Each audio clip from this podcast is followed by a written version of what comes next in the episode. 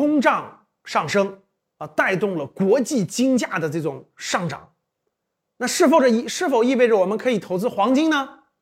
很多粉丝都问我这个问题。其实呢，我个人建议啊，呃，黄金其实已经跟国际货币脱钩了啊，这点我相信大家都明白啊，不像以前，在这个七十年代之前，一九七几年之前啊，这可以说是这个这个应该说是，呃，应该说是四五十年前了啊。黄金跟货币没有脱钩之前，它是有密切的紧密的关系的。啊，现在这么多年，各个国家的货币，无论是美元、我们人民币，都跟黄金脱钩了。啊，其实黄金，呃，这个这个，它的货币价值就跟货币交易的价值已经大大不如以前了。虽然如果发生严重通胀啊，像美国大量印钞，对吧？各个国家严重通胀的时候，是的，黄金会有一定的价值的升值，有一定的体现。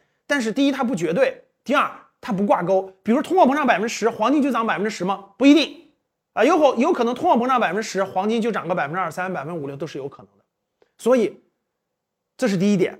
第二点，站在过去我们拉长时间啊，一百年、两百年的历程看，那通货膨胀那是非常大的，对吧？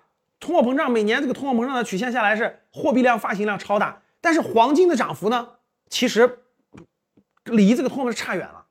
我们大家想一想，我们这个。过去我们这个八十年代的时候，对吧？货币是什么样的？那那你在这个这个八十年代，你在北京买个四合院也就几万块钱，但现在四合院上亿。但是当时那个时候可能黄金就那么多，现在可能黄金也就多了一点点。什么意思呢？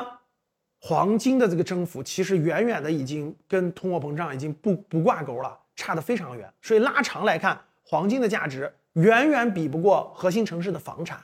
那更比不过优秀的上市公司的这种创造价值的这种能力，所以说呢，其实黄金呢，它已经不是一个，应该说是不是一个非常优秀的资产了，它排不上前三名，啊，比不过一些核心城市的房产，比不过优秀的上市公司的龙头，这些都比不上，不应该在你的资产配置当中占有非常非常重要的地位。如果你一定要配置，也是很少量很少量。所以，我可以给大家一个明确的结论：黄，你想靠通持有或者投资黄金去抗通胀，其实是不现实的，也不可能实现的。